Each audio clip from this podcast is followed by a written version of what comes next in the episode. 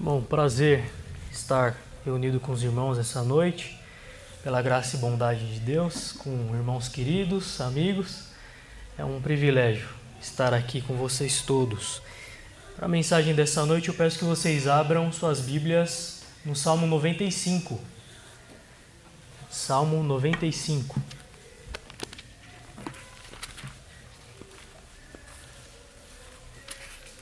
Desde já agradeço o convite ao conselho da igreja, reverendo Timóteo também. Louvo a Deus pela vida dessa igreja. Assim diz a palavra do Senhor, Salmo 95.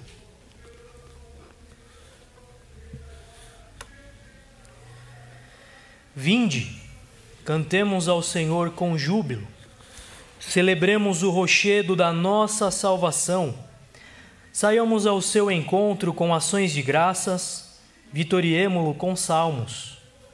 Porque o Senhor é o Deus supremo e o grande Rei acima de todos os deuses. Nas suas mãos estão as profundezas da terra e as alturas dos montes lhe pertencem. Dele é o mar, pois ele o fez, obra de suas mãos os continentes. Vinde, adoremos e prostremo-nos, ajoelhemos diante do Senhor que nos criou ele é o nosso Deus e nós o povo, e nós povo do seu pasto e ovelhas de sua mão. Hoje, se ouvirdes a sua voz, não endureçai o coração, como em Meribá, como no dia de Massá, no deserto, quando vossos pais me tentaram, pondo-me à prova, não obstante terem visto as minhas obras. Durante quarenta anos Estive desgostado com esta geração e disse: É povo de coração transviado, não conhece os meus caminhos. Por isso jurei na minha ira: não entrarão no meu descanso. Curve sua cabeça, vamos orar mais uma vez. Senhor, nós nos alegramos por estar aqui reunidos em Teu nome, Senhor, para lhe adorar, para lhe prestar, Senhor, nosso culto, a adoração ao Senhor que tão somente é, lhe é devido, Pai. Nós te agradecemos porque podemos fazer isso pelos méritos de Cristo. E agora, Pai, nós pedimos a tua iluminação, que o teu Espírito nos ajude, Senhor, a compreender as tuas verdades e aplicar essas verdades em nossas vidas.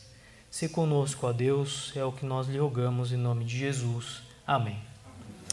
Irmãos, essa pandemia certamente tem trazido para nós coisas difíceis, momentos diferentes, né, para nós. Vivemos agora numa realidade diferente, um cotidiano diferente. É? A câmera agora que está colocada aqui já demonstra isso. É, nós fomos é, privados de certas coisas, de certas é, benefícios que temos em nos reunir aqui todos os domingos, de estarmos todos juntos, não é? Durante um tempo nós não pudemos nem abrir a igreja aos domingos à noite. E pela graça do Senhor agora podemos estar aqui, cada um de nós. Sabemos que existem alguns irmãos que não podem estar aqui ainda, mas esperamos em Deus, esperamos no Senhor, o momento em que nós poderemos estar todos juntos reunidos para adorar ao Senhor, para adorar a Deus.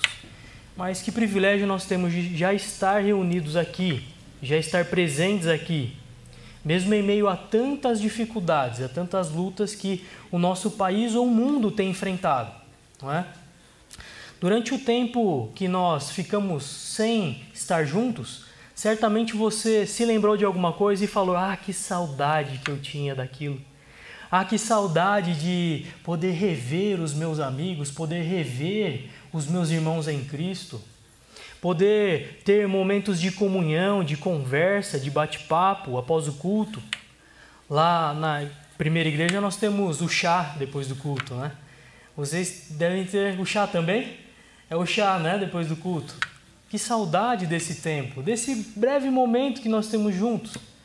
Mas que saudade das aulas de aprender juntos da palavra do Senhor, de nos assentarmos diante da palavra para aprender.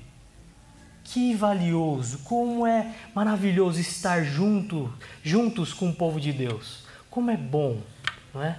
Fomos privados. sei que os irmãos têm feito aulas online, não é? Não tem. Pela manhã vocês não estão se reunindo para, é, para as aulas. E esse é um cuidado, um cuidado que a igreja tem com os irmãos, um cuidado que a igreja tem com o povo. Mas nós estamos privados, irmãos, estamos limitados. Diante de tanta coisa boa para nós, a gente não pode se esquecer é, o principal motivo pelo qual nós nos reunimos aos domingos aqui na igreja, que é a adoração, que é adorar ao Senhor. Esse é o principal motivo pelo qual nós nos reunimos aos domingos. É o principal. A vida do crente, nós somos chamados, nós somos salvos para adorar, para prestar o nosso culto, a nossa adoração ao único Deus, ao Deus soberano, ao Deus verdadeiro, ao Deus que nos salvou, ao nosso Senhor. Este salmo ele vai apresentar para nós algumas uh, informações. Né? Ele nos lembra, ele lembra o povo de Deus que nós somos convocados por Deus. Nós não somos tão somente chamados por Deus para adorar, mas nós somos convocados para adorar ao Senhor de forma comunitária, ou seja, juntos. Nós somos chamados por Deus, nós somos convocados por Deus para adorar de forma comunitária.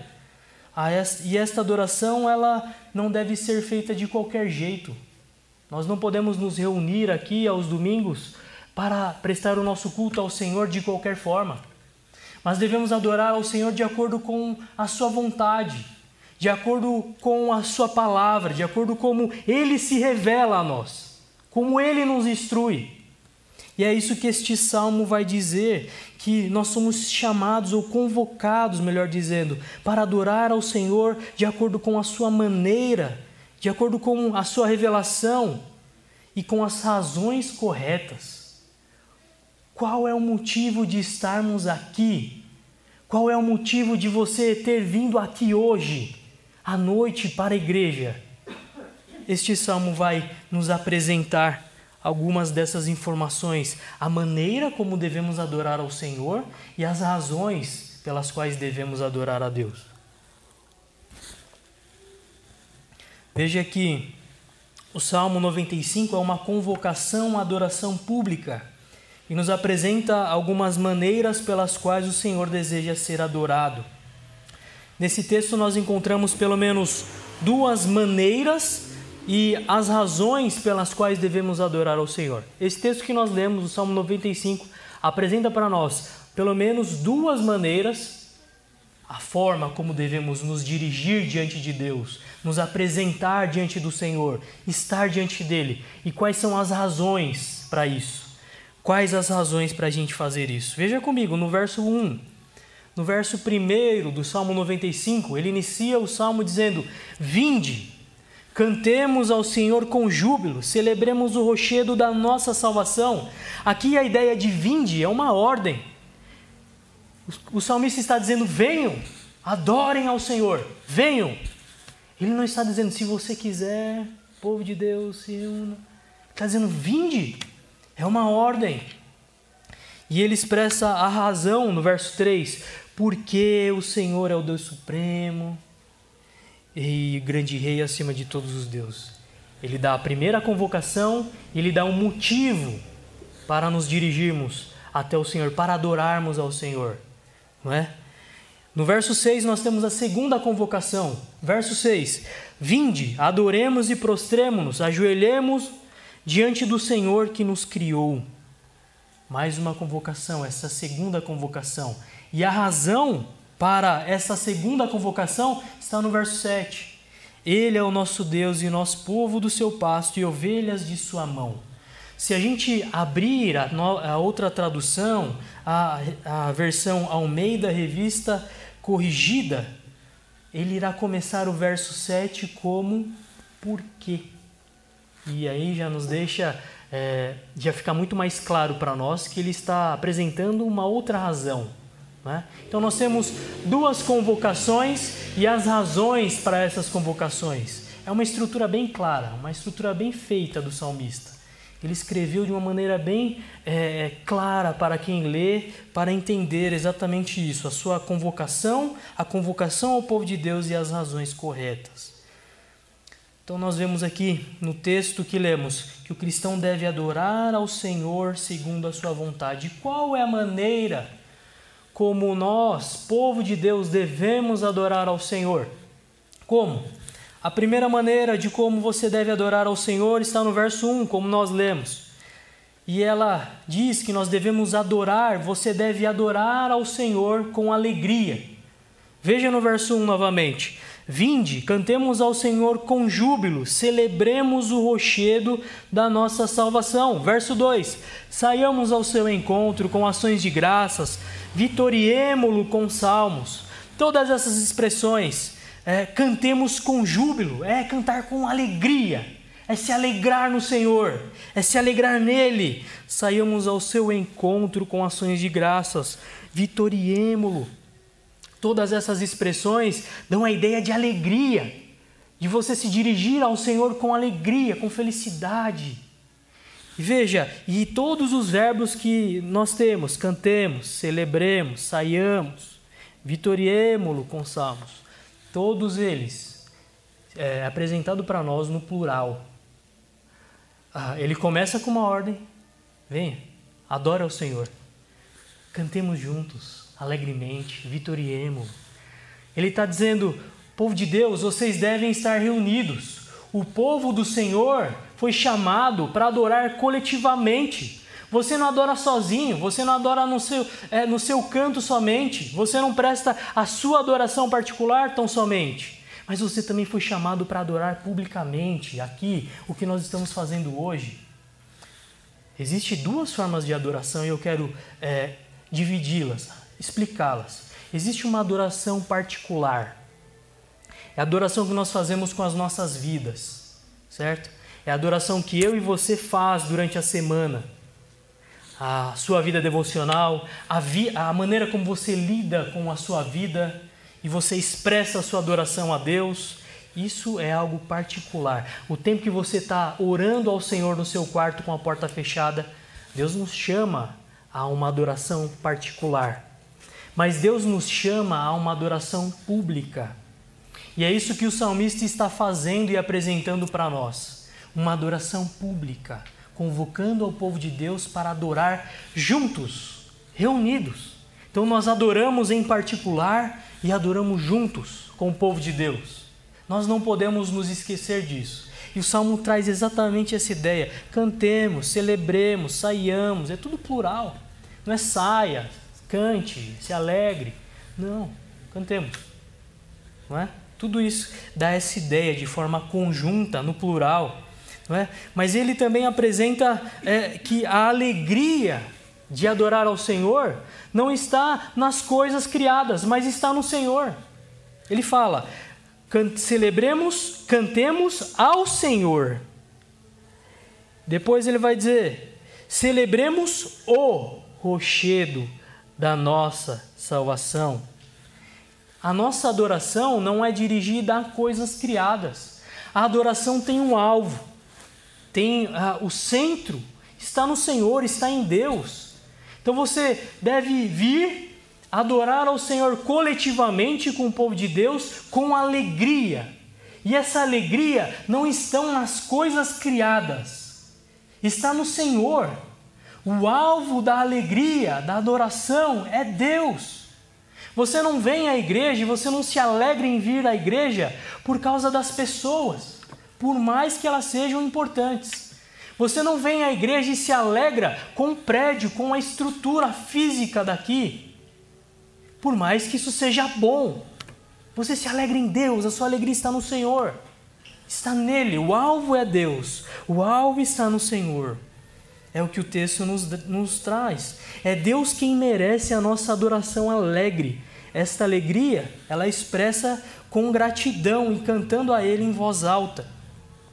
Essa ideia de cantemos com júbilo é a ideia de cantar com alta voz, expressar a nossa alegria por quem o Senhor é. É nos alegrar nele, é ter alegria no Senhor, é vir aqui se alegrar. Por estar reunidos, com vocês estarem reunidos, nós estarmos reunidos com o povo de Deus para adorá-lo. Não é maravilhoso? O Senhor também, o salmista nos apresenta também a razão pela qual você deve adorar o Senhor com alegria. Nós vemos aí no verso 3 ao verso 5. Porque o Senhor é o Deus supremo e o grande rei acima de todos os deuses. Nas suas mãos estão as profundezas da terra e as alturas dos montes lhe pertencem. Dele é o mar, pois ele o fez, obra de suas mãos os continentes. Ele vai dizer porque você deve adorar ao Senhor com alegria, porque Deus é um Deus grandioso, porque o Senhor é incomparável, porque Ele é o Rei dos Reis, Ele é o Rei que está acima de todos os deuses, porque o Senhor é o Deus supremo, no verso 3. Ele é um Deus que não se pode comparar, é um Deus que não se pode comparar com deuses criados por homens. Ele é o Senhor. Ele, o salmista não está colocando em pé de igualdade o Senhor com deuses pagãos. Ele está falando: o Senhor não se pode comparar com esses deuses criados por homens. Ele é um Deus grandioso. Ele é um Deus supremo. E ele governa todas as coisas. É a ideia do rei. Né? O soberano que controla, que dirige, que dita o que é certo o que é errado. Aquele que está governando o mundo. O Senhor governa o mundo. O Senhor tem conduzido a história. Seja eles momentos bons ou ruins, seja com pandemia ou sem pandemia, Deus está governando o mundo. Deus está controlando toda a história. Nada foge do controle do Senhor, nada foge do seu governo. E tudo coopera para o bem daqueles que amam o Senhor. Mas ele continua, além de ser o supremo, soberano, que governa tudo, foi ele quem criou todas as coisas. Verso 4: Nas suas mãos estão as profundezas da terra e as alturas dos montes lhe pertencem. Dele é o mar, pois ele o fez, obra de suas mãos os continentes. O salmista está dizendo o seguinte: tudo que existe, desde o ponto mais alto da terra, do ponto mais baixo, do leste ao oeste, tudo lhe pertence. Por quê? Porque ele criou tudo. Cada detalhe do mundo foi o Senhor quem criou. São obras de suas mãos. Foi Deus que realizou, foi Deus que criou tudo. Ele é dono de todas as coisas. É essa razão para o salmista dizer que você e eu devemos expressar nossa alegria, nossa adoração alegre a Deus porque Ele é o Deus supremo, um Deus grandioso, um Deus que não se pode comparar. Ele é um Deus soberano e que governa o mundo. É por essa razão que você deve adorar a Deus com alegria, porque Ele é um Deus incomparável, Ele não se pode comparar. Certamente você já conheceu o casal apaixonado, né? Um casal apaixonado de namorados, ele, quando apaixonados, eles falam muito uns dos outros, não é? Apresenta as características positivas do outro. Você é, ainda não namora, você conhece alguém assim, ou alguém que é casado. É, quando a pessoa gosta muito da outra, quando ela estima muito a outra, ela fala coisas boas, não é? Até quando a pessoa não está junto. Ah, mas como ela é, é legal, como ela é inteligente, como ela é amável, como. Não é? Você, quando reconhece o valor da outra pessoa, você expressa isso. De alguma maneira você expressa. Umas pessoas são melhores com as palavras, outras não. Mas de alguma maneira você expressa o valor que aquela pessoa tem para você. É essa mesma ideia que o salmista apresenta para nós. É você olhar para Deus, entender a sua grandeza e expressar a grandeza de Deus através da sua vida e aqui é o canto. Você expressa como Deus é bom, como Deus é maravilhoso, como Deus é grandioso, como Deus é gracioso, misericordioso. Quando Ele tem um grande valor para nós, nós expressamos isso. De alguma maneira, uns mais contidos, outros não. Mas no nosso coração nós nos alegramos em Deus. Nós nos reunimos aqui no domingo com um coração alegre, feliz por quem Deus é, por aquilo que Ele fez, aquilo que Ele realizou. Aquele que é o rochedo da nossa salvação, aquele que é o nosso Senhor, o Senhor da aliança.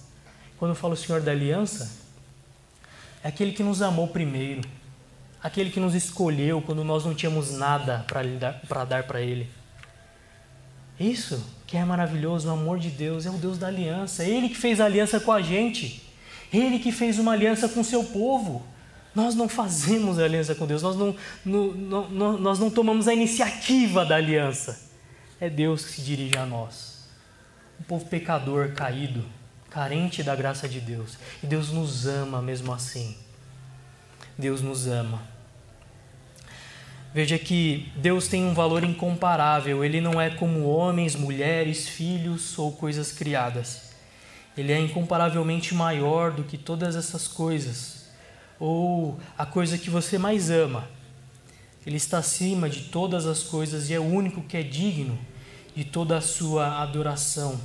Mas às vezes a gente peca, como nós lemos na, nós lemos na liturgia. Né? Somos pecadores, somos falhos. E por muitas vezes nós adoramos coisas criadas. Nós fazemos das coisas que são boas, mas que são terrenas, e fazemos delas ah, o nosso Deus, ou o alvo da nossa adoração. Às vezes, às vezes nos esquecemos de quem é a nossa prioridade, quem é o alvo da nossa adoração, do nosso amor, quem é o centro. Devemos amar ao Senhor acima de todas as coisas, porque às vezes o nosso coração corrupto vai amar mais ao trabalho do que a sua família ou às vezes vai amar mais a sua família do que a Deus. Às vezes você vai amar mais é, é, bens, conquistas, títulos do que o Senhor. Você ser reconhecido pelos seus amigos, os seus amigos dizerem para você: é, ela é muito legal, ele é muito legal ao invés de se preocupar principalmente com a glória do Senhor, se preocupar é, na, em se alegrar em Deus e não naquilo que as pessoas veem de você, ou por ter recursos financeiros, ou por ter um sonho de ter um filho se formando na faculdade ou fazendo determinado curso. Se isso for maior do que Deus para você, meu irmão e minha irmã, nós estamos falhando. Estamos nos voltando para coisas criadas ao invés daquele que criou todas as coisas, aquele que é fonte de todo o bem. Se você tem um bom emprego, louve ao Senhor. Se você não tem, louve ao Senhor. Sabe por quê? Tudo que você tem, Ele te deu. Não foi o seu esforço, não foi a sua força, não foi a sua inteligência ou a sua habilidade, mas foi Deus que te deu. E Ele nos dá tudo o que precisamos. E devemos nos alegrar nele. Independente do que temos, do que somos, da nossa posição, se um amigo ah, consegue algo e nós não, se ah, as pessoas nos decepcionam, devemos nos alegrar no Senhor, porque Ele nos dá tudo, Ele usa pessoas para nos abençoar, Ele usa coisas criadas para nos abençoar. E Ele nos dá tudo o que precisamos. Se nós não temos, é porque nós não precisamos. Porque Deus não, não nos deu, é porque nós não precisamos. É Ele a fonte de todo bem. Tudo vem de Deus. É Ele que dá conhecimento, é Ele que dá sabedoria, é Ele que dá habilidades para, para usarmos para a Sua glória, para glorificar ao Senhor, para sermos bons maridos, bom, é, boas esposas, para ser, sermos bons filhos para servirmos a igreja, para sermos bons funcionários. Tudo isso deve ser alvo da glória do Senhor, não do nosso engrandecimento, mas do Senhor. Ele é o alvo. Nós devemos é, expressar é, a sua, a nossa adoração alegre, porque Deus é incomparável. Ele é o soberano Criador e vivemos para a sua glória. Ele está acima de qualquer coisa criada. Deus tem um valor infinitamente maior do que qualquer coisa criada. Medite durante a semana, e esse é um exercício para todos nós. Medite na grandeza do Senhor. Medite naquilo que Deus fez, aquilo que Deus faz, aquilo que, que a Bíblia ah, apresenta ao Senhor. Aquilo como a Bíblia ah, descreve Deus. E como Deus é. Pense um pouco. Pense na soberania de Deus. Gaste tempo pensando nisso. Pense nos mínimos detalhes, como Deus criou tudo que existe. Pense na imensidão e na grandeza do Senhor. Gaste tempo meditando nisso. Nós temos tempo para tantas coisas: redes sociais, internet, né, jogos, lazer, trabalho, tarefas de casa. Mas faça esse exercício. Pense na grandeza do Senhor. Gaste tempo meditando nela, né, nessas grandezas. Né? Pela obra de Cristo, você pode olhar para o Senhor, meditar na sua grandeza e se alegrar nele, descansar na sua soberania, mesmo em meio a circunstâncias difíceis. Quando meditamos na grandeza do Senhor, somos mais gratos, somos mais alegres nele, podemos nos alegrar nele. Não importa a circunstância, não importa como nós estamos vivendo, seja na doença, seja na pobreza, seja na dificuldade, seja nas lutas diárias da sua vida. Olhe para o Senhor e encontre alegria nele. Nele. Pense nele. Gaste tempo com ele. Independente da circunstância, você deve se alegrar em Deus, meditando em sua, sua grandeza né? e louvá-lo. Louve ao Senhor. Você está vindo todo domingo adorar ao Senhor? Pode ser Pode ser que você esteja frequente na igreja. Isso é muito bom, isso é maravilhoso.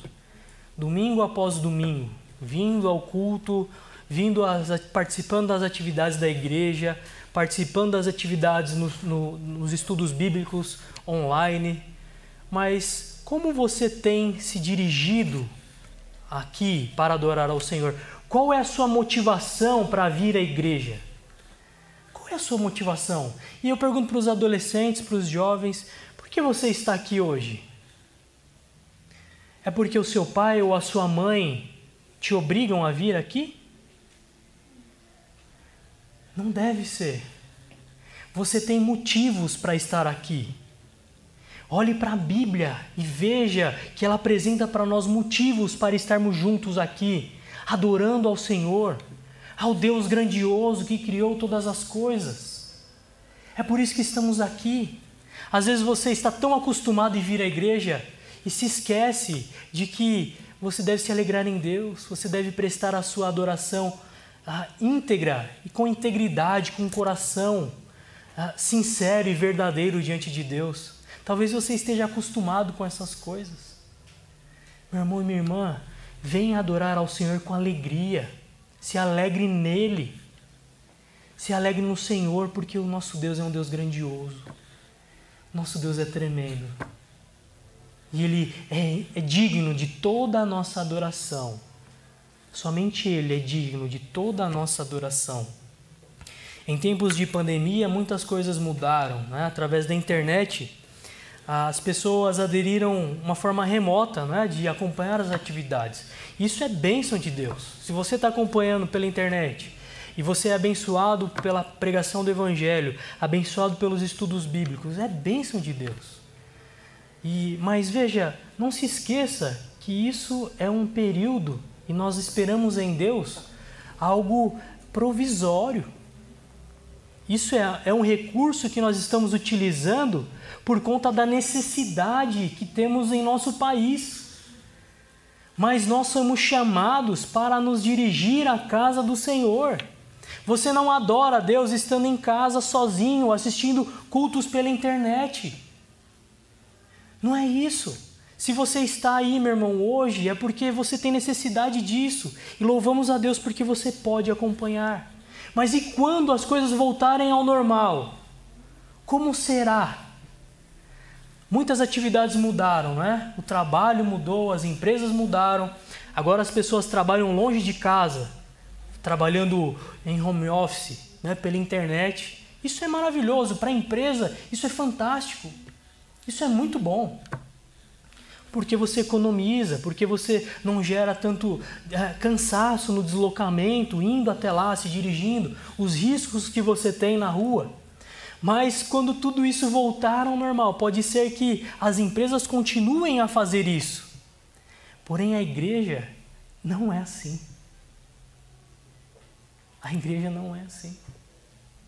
Quando tudo isso voltar ao normal, nós devemos cumprir o nosso papel e obedecer à convocação de Deus em estar reunido com o seu povo, para adorá-lo, para louvá-lo.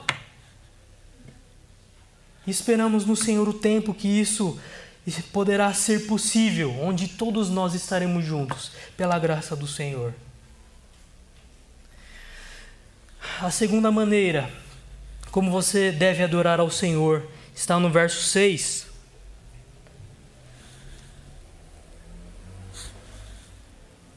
Vinde, adoremos e prostremos-nos, ajoelhemos diante do Senhor que nos criou. Essa é a maneira. Agora é uma adoração com reverência, com respeito. Não é aquela ideia antiga, até nós vemos em alguns filmes, quando o rei passa, o seu súdito se abaixa, se curva. Essa é a ideia do salmista. Entender que Deus é o grande e soberano rei e que nós estamos ah, diante dele e devemos estar diante dele com submissão, com respeito. Devemos adorar a Deus dessa maneira, porque ele é Deus.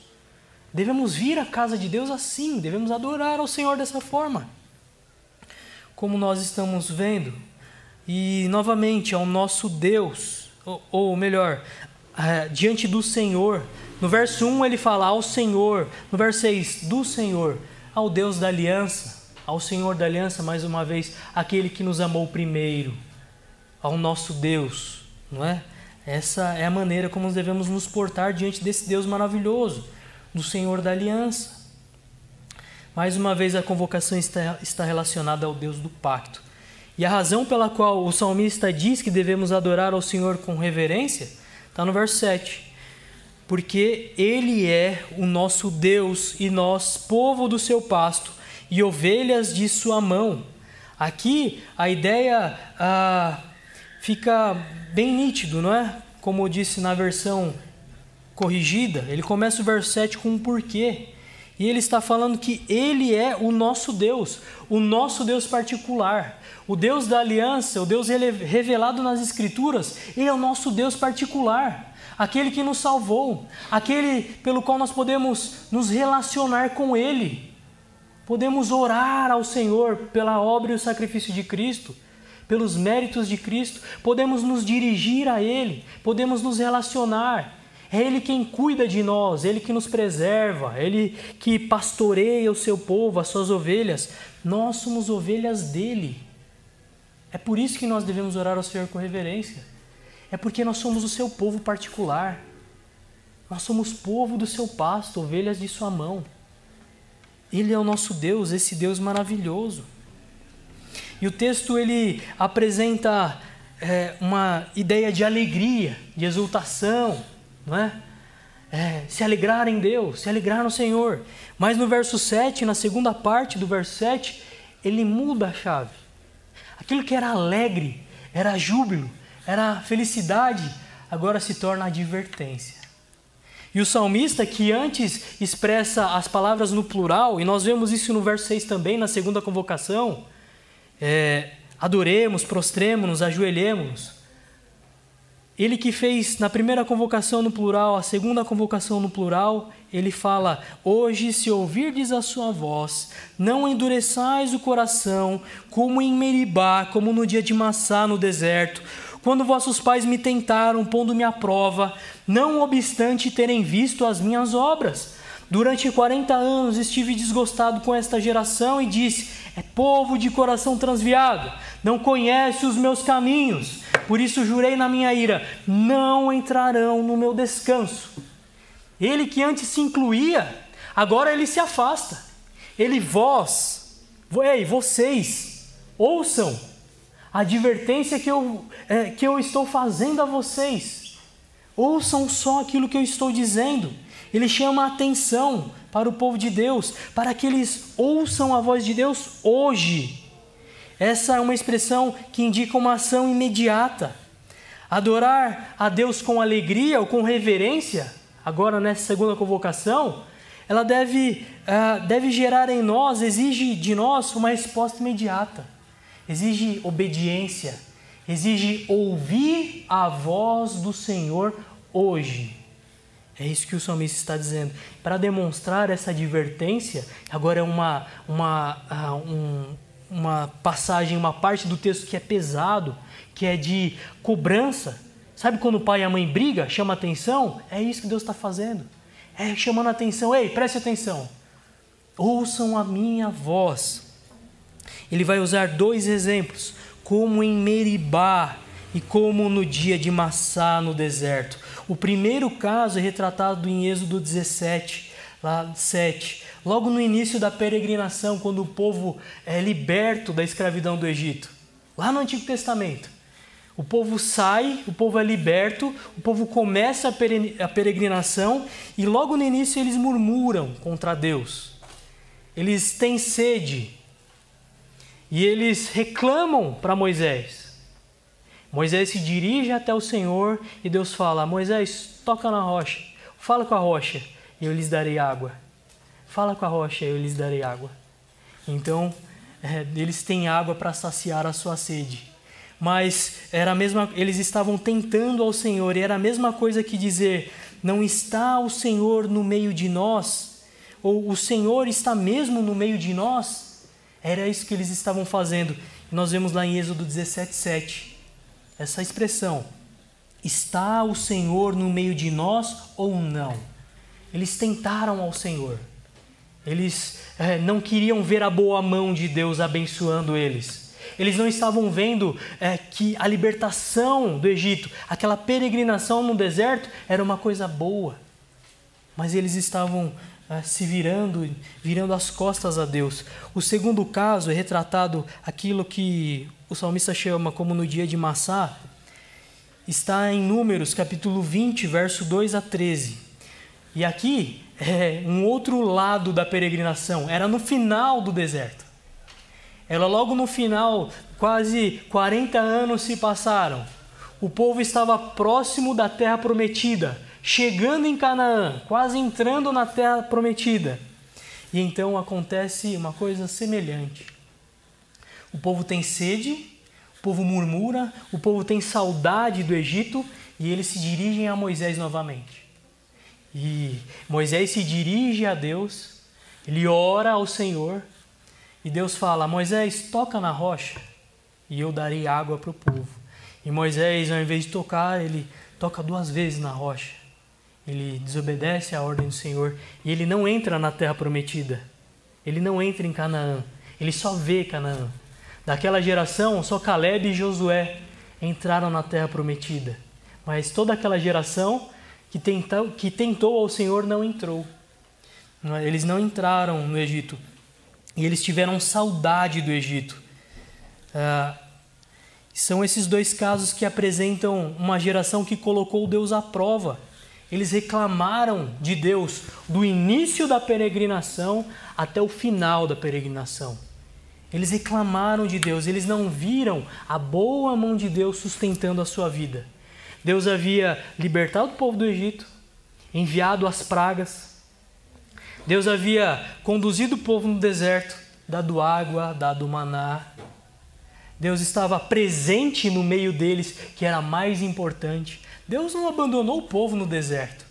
Deus conduziu o povo. Deus estava presente em meio a, a, aos possíveis problemas. Deus estava com eles o tempo todo. Deus não os abandonou. E mesmo sendo abençoados como eles foram, eles não reconheceram a boa mão de Deus. Eles não reconheceram que Deus estava cuidando deles, mas eles reclamaram, murmuraram, não deram ouvidos à voz de Deus. Eles se afastaram do Senhor, não é? E o descanso que eles tanto poderiam encontrar entrando na terra prometida, Canaã, eles não tiveram. Eles não entraram. Uma terra que poderia dar descanso para eles depois de peregrinarem no deserto, eles não tiveram este privilégio, esse descanso. Toda essa geração não entrou na terra prometida. Eles não foram obedientes a Deus, não deram ouvidos à sua voz. Mas Deus requer do seu povo uma adoração com reverência, ouvindo a sua voz, porque nós somos o seu povo e nós devemos responder a Deus com obediência. Devemos obedecer ao Senhor, devemos ter uma vida de obediência a Deus, ouvindo a sua voz, entendendo que Ele é o nosso Deus, Ele é o nosso Senhor, é Ele quem nos separou da morte, nos deu liberdade, nos deu vida eterna. Veja que o descanso para eles, para aquele povo lá em Massá e Meribá, podia ser Canaã. Canaã era uma terra que manava leite e mel, uma terra que poderia trazer descanso, prazeres para esse povo, não é? Um alívio depois de tanto tempo no deserto. Mas as escrituras vai, vai, as escrituras nos dizem que o nosso descanso é Cristo Jesus. O nosso descanso é Jesus Cristo. É Ele que é o nosso descanso. Graciosamente, o Senhor concede descanso através do seu Filho. É por meio da obra e do sacrifício de Cristo que você tem descanso. Você já experimenta isso agora, agora, mas experimentará perfeitamente na eternidade.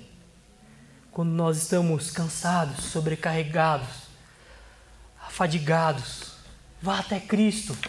Nós temos um Senhor que nos salvou, o nosso redentor.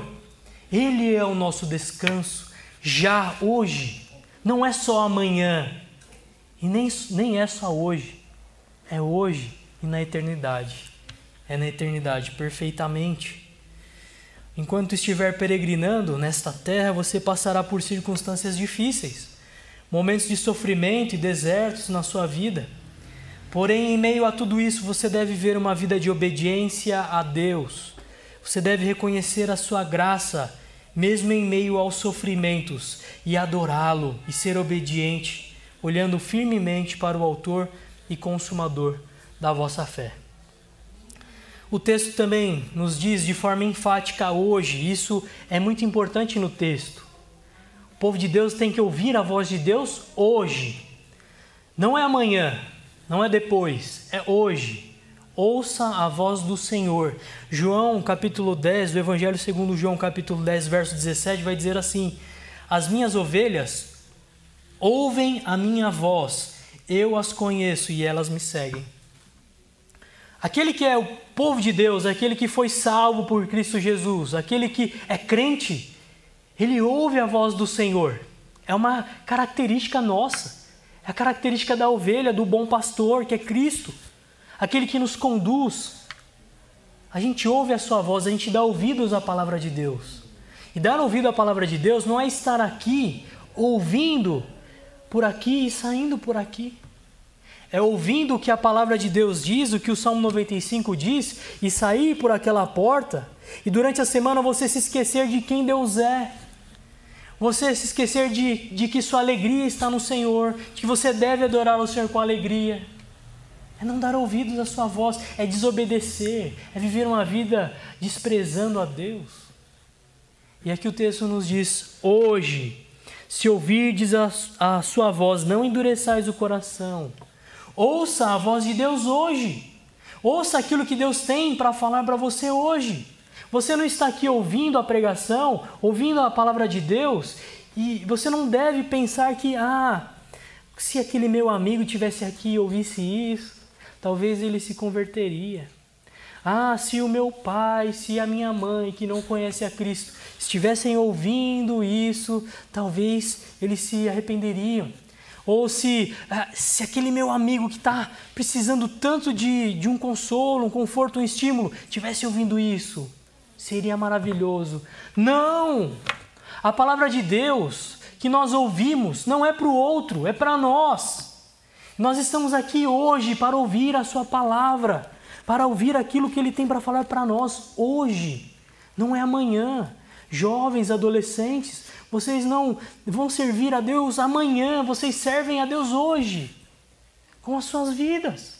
Ouçam a voz do Senhor, obedeçam a Cristo, respondam isso com obediência, obedeçam a Deus, obedeçam a Ele. ouçam a sua voz. Talvez seja muito cômodo para nós estar todo domingo na igreja. Talvez seja algo cotidiano, algo que nós já estamos acostumados, algo que nós não valorizamos. E ouvimos domingo após domingo a pregação do Evangelho e não damos ouvidos, não respondemos com obediência, não procuramos fazer a vontade de Deus. Nós precisamos ouvir a voz do Senhor. Ouça a voz dele hoje. Ouça a voz de Deus. Ouça aquilo que ele, que ele tem para falar para você. Você tem ouvido a voz de Deus? Você ouve a palavra de Deus e responde de forma obediente, com fé, aquilo que Deus tem lhe falado? A cada dia, o Senhor te chama para ouvir a sua voz. Diante, irmãos, para concluir, diante de tantas atividades que realizamos coletivamente, não podemos nos esquecer que o alvo primordial é a adoração a Deus. Essa adoração ela deve ser feita de acordo com a vontade de Deus, de acordo com as razões de Deus. Devemos adorar ao Senhor com alegria, porque Ele é o Deus supremo, Ele é o Deus grandioso. Devemos adorar ao Senhor com reverência, porque o Senhor é o nosso Deus, Ele é o nosso Senhor. E pelos méritos de Cristo, pela obra e o sacrifício de Cristo, o nosso supremo pastor que morreu, que se entregou por nós, para termos para sermos reconciliados com Deus, é que nós podemos fazer isso. É que nós podemos viver uma vida obediente ao Senhor. É porque ele nos libertou da escravidão do pecado. E já agora nós podemos servi-lo com as nossas vidas e glorificá-lo para a honra e glória de Deus, o nosso Senhor. Que Deus nos ajude a adorá-lo da maneira que somente Ele merece, que somente Ele é digno. Mas qual será a sua resposta depois de ouvir tudo isso? Como você vai responder ou como você vai agir depois de ouvir tudo isso? Depois de ah, ser relembrado do Salmo 95? Qual será a sua resposta? Que Deus assim nos ajude a glorificá-lo com as nossas vidas.